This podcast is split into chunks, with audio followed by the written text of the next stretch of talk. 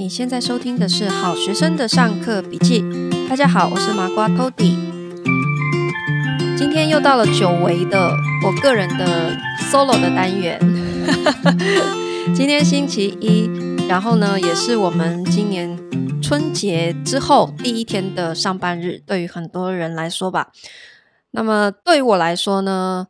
今天虽然不是二零二三年的第一天，但是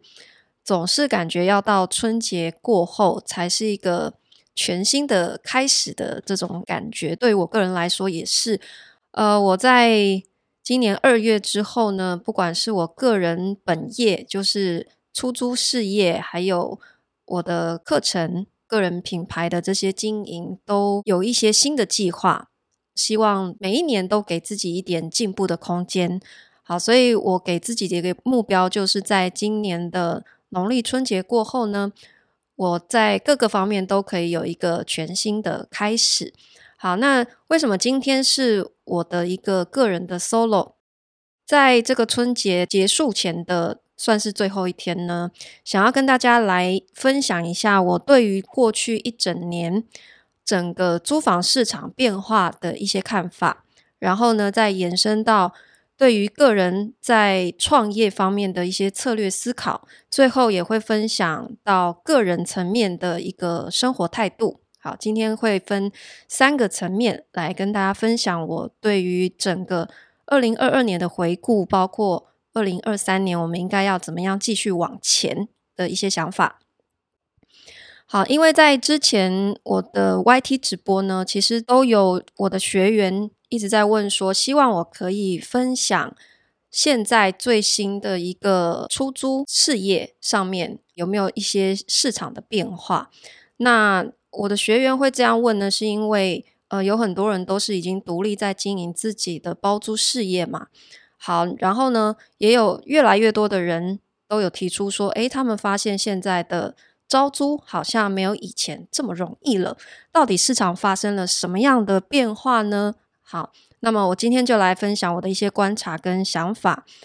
第一个想要跟大家聊一聊的是，我们关于共生公寓这方面啊，因为我自己的本业做的出租房就是 share house 的形式，所以我的包租实战班呢，我教学员的做法。也是以共生公寓的方式来经营，所以我大部分的学员呢，也是从事 co-living 这样子的一个共生公寓的形态。那我觉得在过去几年当中呢，其实，在 co-living 这样子的一个生活形态，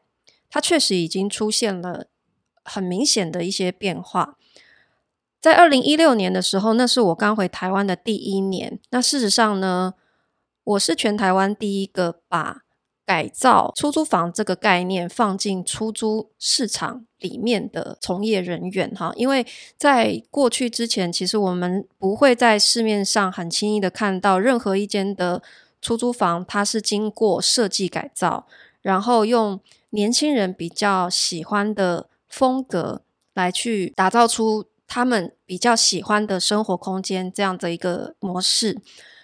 所以，在我后来开始开课之后呢，我带越来越多的学员也一起从事老房子改造，然后做 share house 这样的模式之后呢，其实我可以把二零一六年到二零二二年这样子整个 co-living 的发展归纳出从一点零进化到二点零，乃至于我们现在其实是要进入三点零的版本。好，为什么这么说呢？在二零一六年。也就是大概六年前哈，那个时候就是我刚刚描述的，其实市面上很少人会把设计这样子的概念带进出租房里面，所以一开始我们在做的事情就是用一个把空间再造的概念，再把空间重新分租出去的模式，来让更多的年轻人他可以用。相对比较便宜的租金，但是它可以拥有一整层的家庭式的公寓。所以那个时候，大家租房子的时候，他们考虑的点都是什么？哦，这个房子破破烂烂的，哈，就是看起来很传统。然后房东可能也都是呃用一些很过时的家具，我根本就不喜欢，或者是一些实木的古典家具。可是现在的年轻人可能没有那么喜欢这样子的风格，所以当我推出这样子可能比较北欧风或是比较新的设计风格的时候，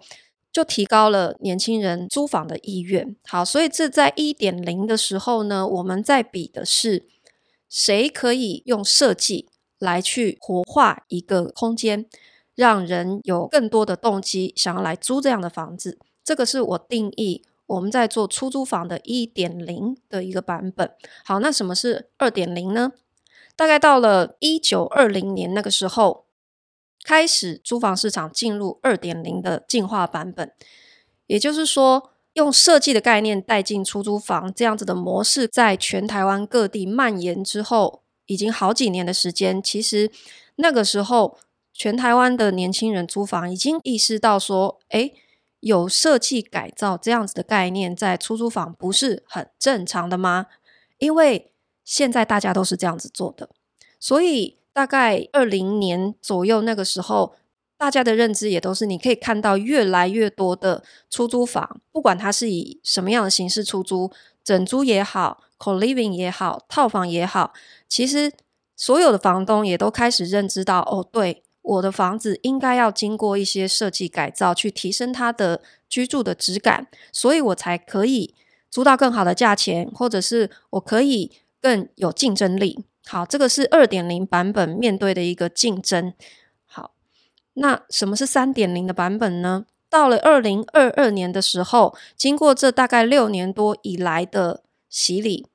现在的租房年轻人他们已经不再被所谓的设计给满足了。你只是用非常棒的设计，不管硬体设备还是你的软装布置非常强也好。其实这些已经不再能够满足年轻人租房的需求了，因为他看太多了，因为大家都这样，因为这已经是一个常态跟基本了。所以，如果你只是用设计的能量去改造一间出租房的时候，你可能会越来越发现说：诶，为什么我在跟别人竞争之下，我的房子好像也还是没有很好租？啊，原因就在这里，因为我们现在即将进入。三点零的租房时代，什么是三点零呢？除了租客不再被很棒的设计给吸引之外，更期待的是一个社群的认同感。也就是说，你提供给我一个非常优质的居住体验，这个只是基本。我看到这些硬体设备，看到这个美美的家具，还有很漂亮的布置跟装潢，这些都已经只是基本了。可是，真正能够吸引他们有动机不选择别人的房子而来租你的房子的诱因，是在于他对你的这个品牌的认同。好，为什么这里提到品牌？我们在租房市场越来越发展的时代，经过了这些年，好，我以 co-living 来举例好了，因为这个是我的本业。在我们 co-living 这个居住的空间里面的租客呢，很多人在一开始，在几年前住到我们这样子的共生公寓里面，对他来讲，它只是一个全新的体验，他是来尝鲜的，可能他过去从来没有体验过，然后他觉得这个东西好像很潮，好，这个是一部分，所以他进来体验了。好，那有一部分人呢，当然是因为考量到经济上面的合适性，因为他可以用相对平价的租金价格。可是他可以得到家庭式正常的居住空间，他可以开火，他有一个很大的客厅，就不会像套房这么的压抑。当然，有一部分人是因为就是租金成本的考量，所以居住到这样子 share 的空间里面来。好，不管是哪一种呢，这一些租客在经过这几年的体验之后呢，其实有一部分的人他会离开。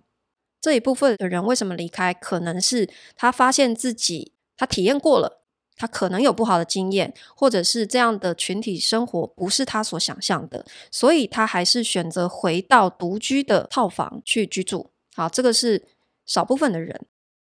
那当然也有一部分的人住进了这样的 co-living 之后，一切都是如他所想象的美好，他有非常棒的居住体验，然后。他跟室友也都相处得非常融洽，所以他在 co-living 这样子的形态里面，他适应得非常好。那么他可能就会继续选择这样子的一个生活形态。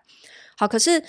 这样子过了几年之后，对于他来讲，他对这个空间长远的期待会有什么样的变化呢？他不会再只是期待说这个空间很舒服，然后我只是跟这里的室友相处很好。他可能会期待更多，因为我住在这里，我有一个值得我认同的一个群体的归属感。那这个归属感要怎么样去创造出来？可能来自于这个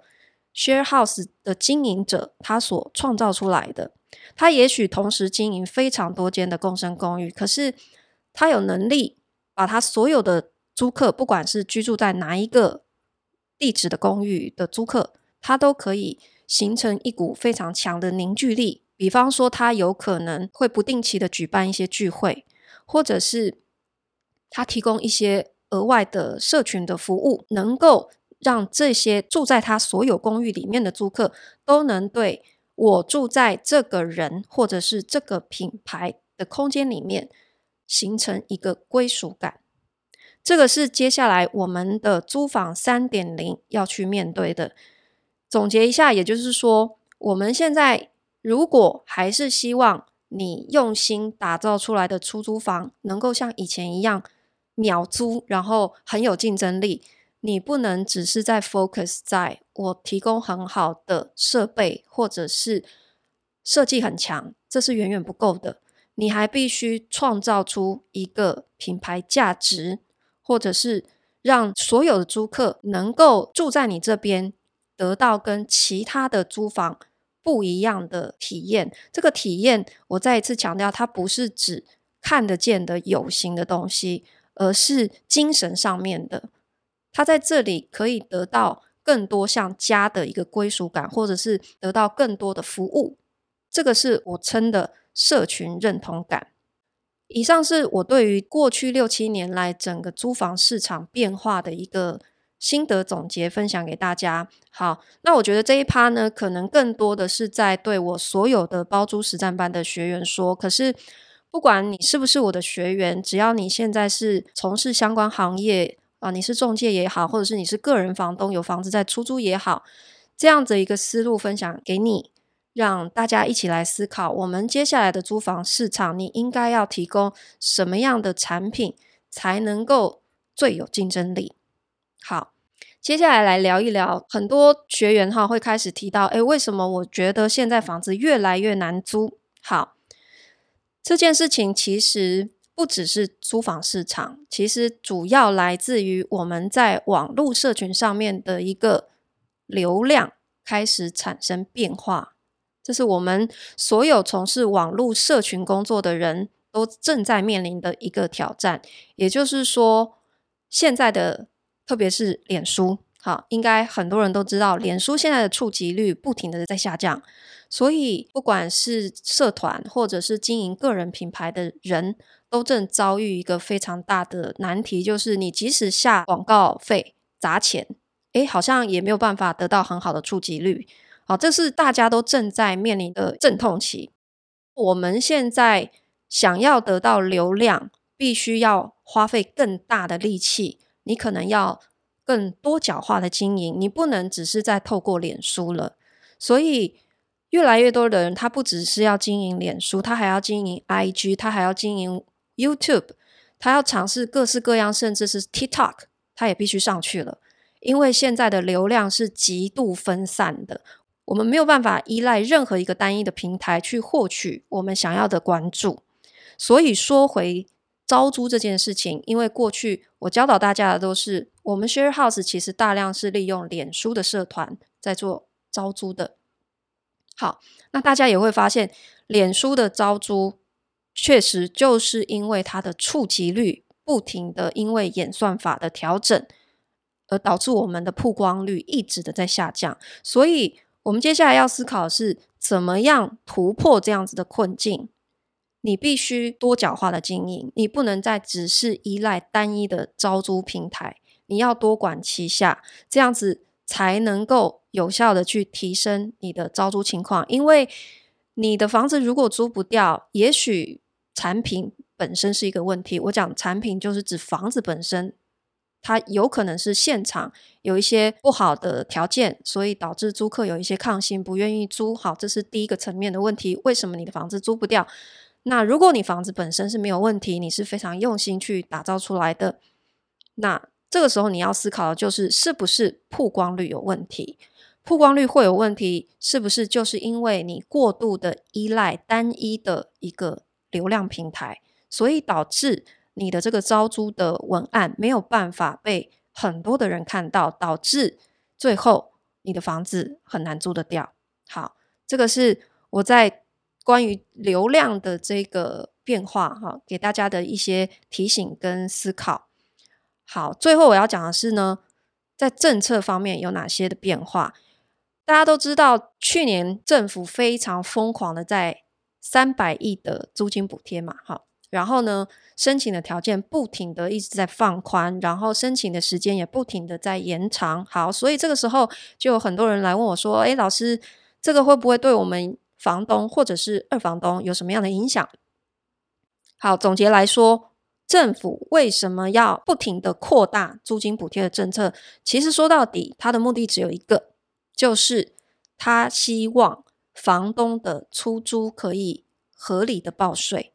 他希望房东出租的事实曝光，但是因为房东一直不愿意配合，所以他只能用倒过来的方式从租客端下手。因为租客申请租金补贴是不需要经过房东同意的，他可以自己就去申请。这个时候，他一旦申请了，就会倒逼房东出租的事实曝光，然后政府就可以对房东查税。那我必须说，就是如果你问我要怎么样去因应这样子的政策变化。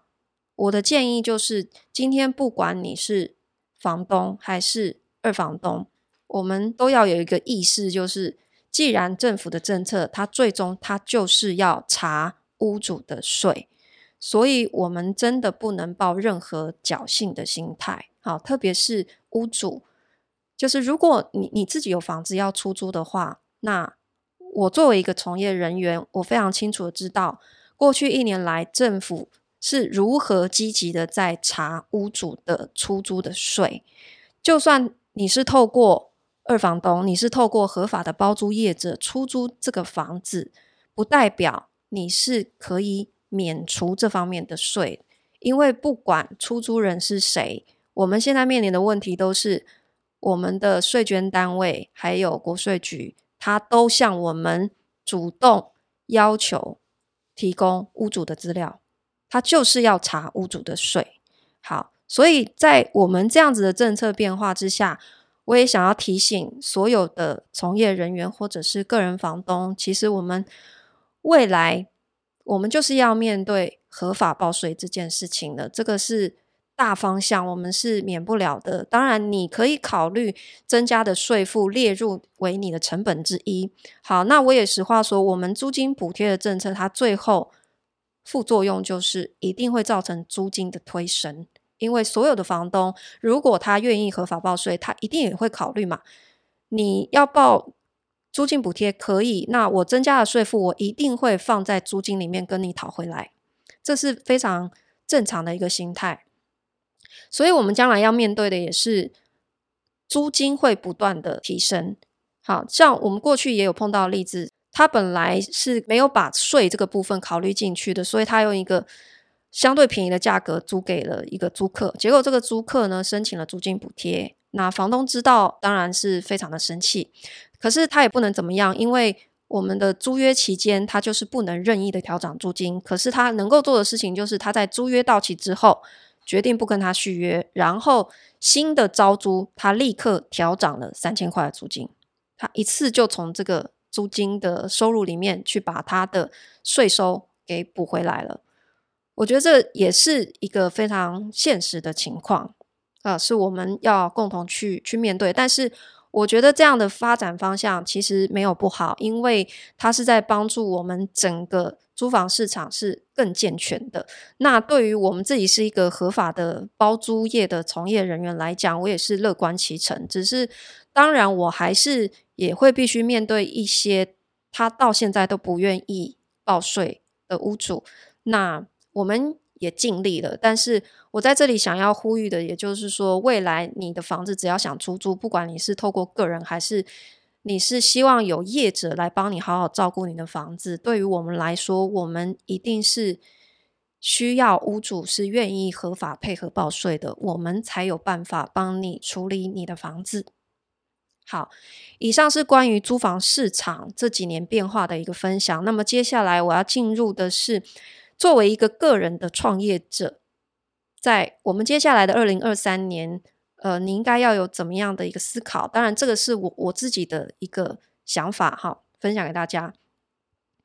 我们在过去经济比较好的年代，呃，也许二零二二年之前几年。啊、我们台湾防疫算是做得不错，所以其实我觉得台湾不算是在经济上面受到非常大的冲击的。当然，我不能全部一竿子打翻一船人，很明显的还是有一些个别的产业它是受到疫情的一些波及的。好，但是对比国外的许多国家，我们台湾的整体情况经济来讲，确实算是体质比较好的。但是二零二三年，我们之前也分享过。经济目前还是看坏的，经济在二零二三年一样是下行的一个状态。现在有非常多的国际企业都在裁员，好，就算他不裁员，他也是遇缺不补，他宁愿缓招，好，为了要节省成本，好，所以我们在二零二三年，如果你是一个在职场就业的人，我也建议你不要轻易的在二零二三年任意的转职。啊，因为二零二三年绝对不是一个很适合跳槽的一个年，更不适合离职。应该是你要尽可能的保有你现有的收入跟工作，好，是这样子的。好，但是如果你是一个个人的创业家，哈，跟我一样，那么我认为现今在越不好的一个年，我们要考虑的应该是怎么样更好的去做资源整合，去跟高手一起联手，好，怎么说呢？因为在好的年，大家各自为政，哈，单打独斗，可能都会得到很好的成绩。好，那这个是因为市场景气本来就很好，你随便做可能都会赚到钱。但是在不好的年，其实我们要思考的是，应该要所谓强强联手，也就是说，不再适合单打独斗。而是应该要寻找可以跟你的优缺点长短互补的人一起合作，然后打团体战。在经济很好的年，你打个人战是 OK 的，没有什么问题。可是，一旦经济不好的时候，我们要考虑的应该是要打团体战。好，那这个部分如果放回我们作为一个租房行业的个体来思考的时候，你要思考的就是。过去你一个人在做这些包租，你可能因为你享受了时代的红利，你都觉得哦，我的房子都秒租，都超好租了。结果到了二零二三年，开始发现，诶，为什么好像都租不太动了？这个时候，你可能要考虑的就是我刚刚说的，你不能再单枪匹马了，而你要思考跟厉害的伙伴一起联手，跟不同的资源一起整合进来。总结来讲。也可以说，现在我们即将要进入一个大者恒大的时代，很多的行业会开始进入垄断。越有资源、越有财力的这些大字号或者是品牌方，它越有机会在不好的年代去做大。但是原先这些本来就已经弱小的个体户，有可能在面对不好的一个经济的环境之下，它会被。牺牲掉，它会被淘汰掉。所以，如果你作为一个个体创业者，我提供的一个战略的思考方向，就是你应该要考虑跟厉害的人一起打团体战了。用资源整合的方式，可能可以帮助你比较安然的度过未来的这一年。好，那么最后落实到个人的一个生活态度呢，我想要分享的就是。过去几年呢，其实我跟麻太，我们本来就是一直在进行生活上面的断舍离。好，生活上的断舍离指的可能就是对于物品、对于物质，还有物欲方面的无欲无求啊，这个是我们过去几年一直在做的事情。好，但是这边我想要分享的另外一个断舍离的心态，是我们过去一年其实对于人际关系方面也进行了断舍离。好，那人际的断舍离，我后来发现其实带来的好处是蛮多的。为什么要做人际的断舍离呢？因为我们其实时常在做很多的决策的时候，都会因为身边的人而左右了你的决定。好，身边的人怎么样可以左右你的决定？他不见得是一直在旁边跟你耳语说啊，你应该这样做，你应该那样做，不见得是以这样的方式的。他有可能透过其他各种形式，有可能是因为你的人情包袱，或者是呃，因为你自己的竞争心态。这些无形的东西让你产生了压力，所以你在面对所有的决定的时候，其实你并没有真正回到你自己内心的需求来去做思考，更多的是被这些外在的杂音给阻碍了。所以你做出来的决定不见得是真正对你好的，或者是你真正想要的。好，那么在进行了人际的断舍离之后呢，这个意思就是说，自己的心态回归到自己内心最原始的声音。我不要再因为身边的人让我感受到的压力而去做决定了。那这样的情况之下，对于这个你身边的人来说，他有可能会觉得：为什么你变了？为什么你看起来冷酷无情？好，可是回到自己内心。这只是因为我想要回到我自己内心最原始，去听自己的声音。我想要的到底是什么？所以我能够更理智去做正确的决定。好，所以回顾二零二二年到今年，我给自己的一个期许也是人际方面，我们不妨也可以做一个断舍离，去斩断一些。不必要的人际关系，当然你不见得是实际上要跟某些人断交，或者是怎么样。我这里讲的断舍离，可能更倾向的是，你要意识到生活中的每一个小决定，是不是正在被你身边的人所影响。有这样的意识，你才可以进行断舍离，然后进而找到更好的自己。这是我生活态度的一个分享。那么我们在二月份之后，之前也有预告，我们会有新的一个 podcast 的节目名称。那之前也有稍微聊过，说因为我们在做这节目几年以来呢，呃，有很多人是透过房地产认识我的，因为我在我脸书的粉专呢，是一个经常分享房市观察的一个角色，这样子，所以有很多人会。进来我们的节目是期待听到更多关于房地产的一些资讯。那为什么我跟麻太一直在尝试的都是去聊很多生活上面听起来好像很琐碎的事情，或者是聊很多呃我们自我成长方面的一些故事？我觉得总结原因就是，我其实非常希望跟大家分享的是，我们自己怎么样从一个真的是理财小白的人生阶段。走到现在，可以拥有一些资产，这整个过程的变化，不只是我们物质上面的变化而已，更多的是来自于我们心灵跟心态上面的变化。所以我想要一直不断强调的一件事情，就是如果你今天想要改变你的财富体质，你想要累积你的财富，你绝对不可以忽视日常生活当中每一个小决定。因为我们所有的财富跟我们所有的经济状况，事实上就是来自于生活中的每一个小决定所堆叠出来的，不是吗？所以，当我们在聊我们看到的好书这些分享，或者是我们的身心灵得到了什么样的启发，其实这些所有的故事回到理财面，它都是息息相关的。因为这会影响我们对于理财的判断，而买房这件事情不过就是我们人生当中的一个阶段而已，它不是全部。买房是一个理财决策。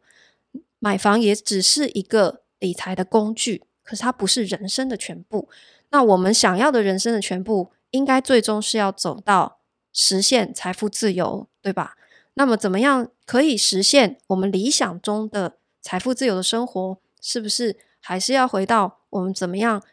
改变自己看待这个世界的方式？我们怎么样更好的去做出每一个决策跟判断？这个是我们 Podcast 想要分享的内容的核心。所以，为什么我我们不会只 focus 在啊，你看房要注意哪些事情这样的一个比较小的议题上面？好，所以二月份开始呢，为了让大家哈，当然我因为也可以理解，有些人可能更喜欢听麻太的心灵成长，那有些人只喜欢听我讲房地产。好，OK，没有问题。所以我们在二月份开始节目会有一些调整，然后我们的名字也会全部重新大改版。非常期待二月份我们新的节目用新的面貌跟大家见面，也希望大家可以继续支持，给我们五星好评。那么，如果你有关于任何租房、买房、创业、理财各方面的问题，都非常欢迎在 Podcast 或者是我的 YT 频道 Tody 陶迪留言告诉我，我们都会非常认真的回答你哦。那今天的节目就分享到这边，我们下次见喽。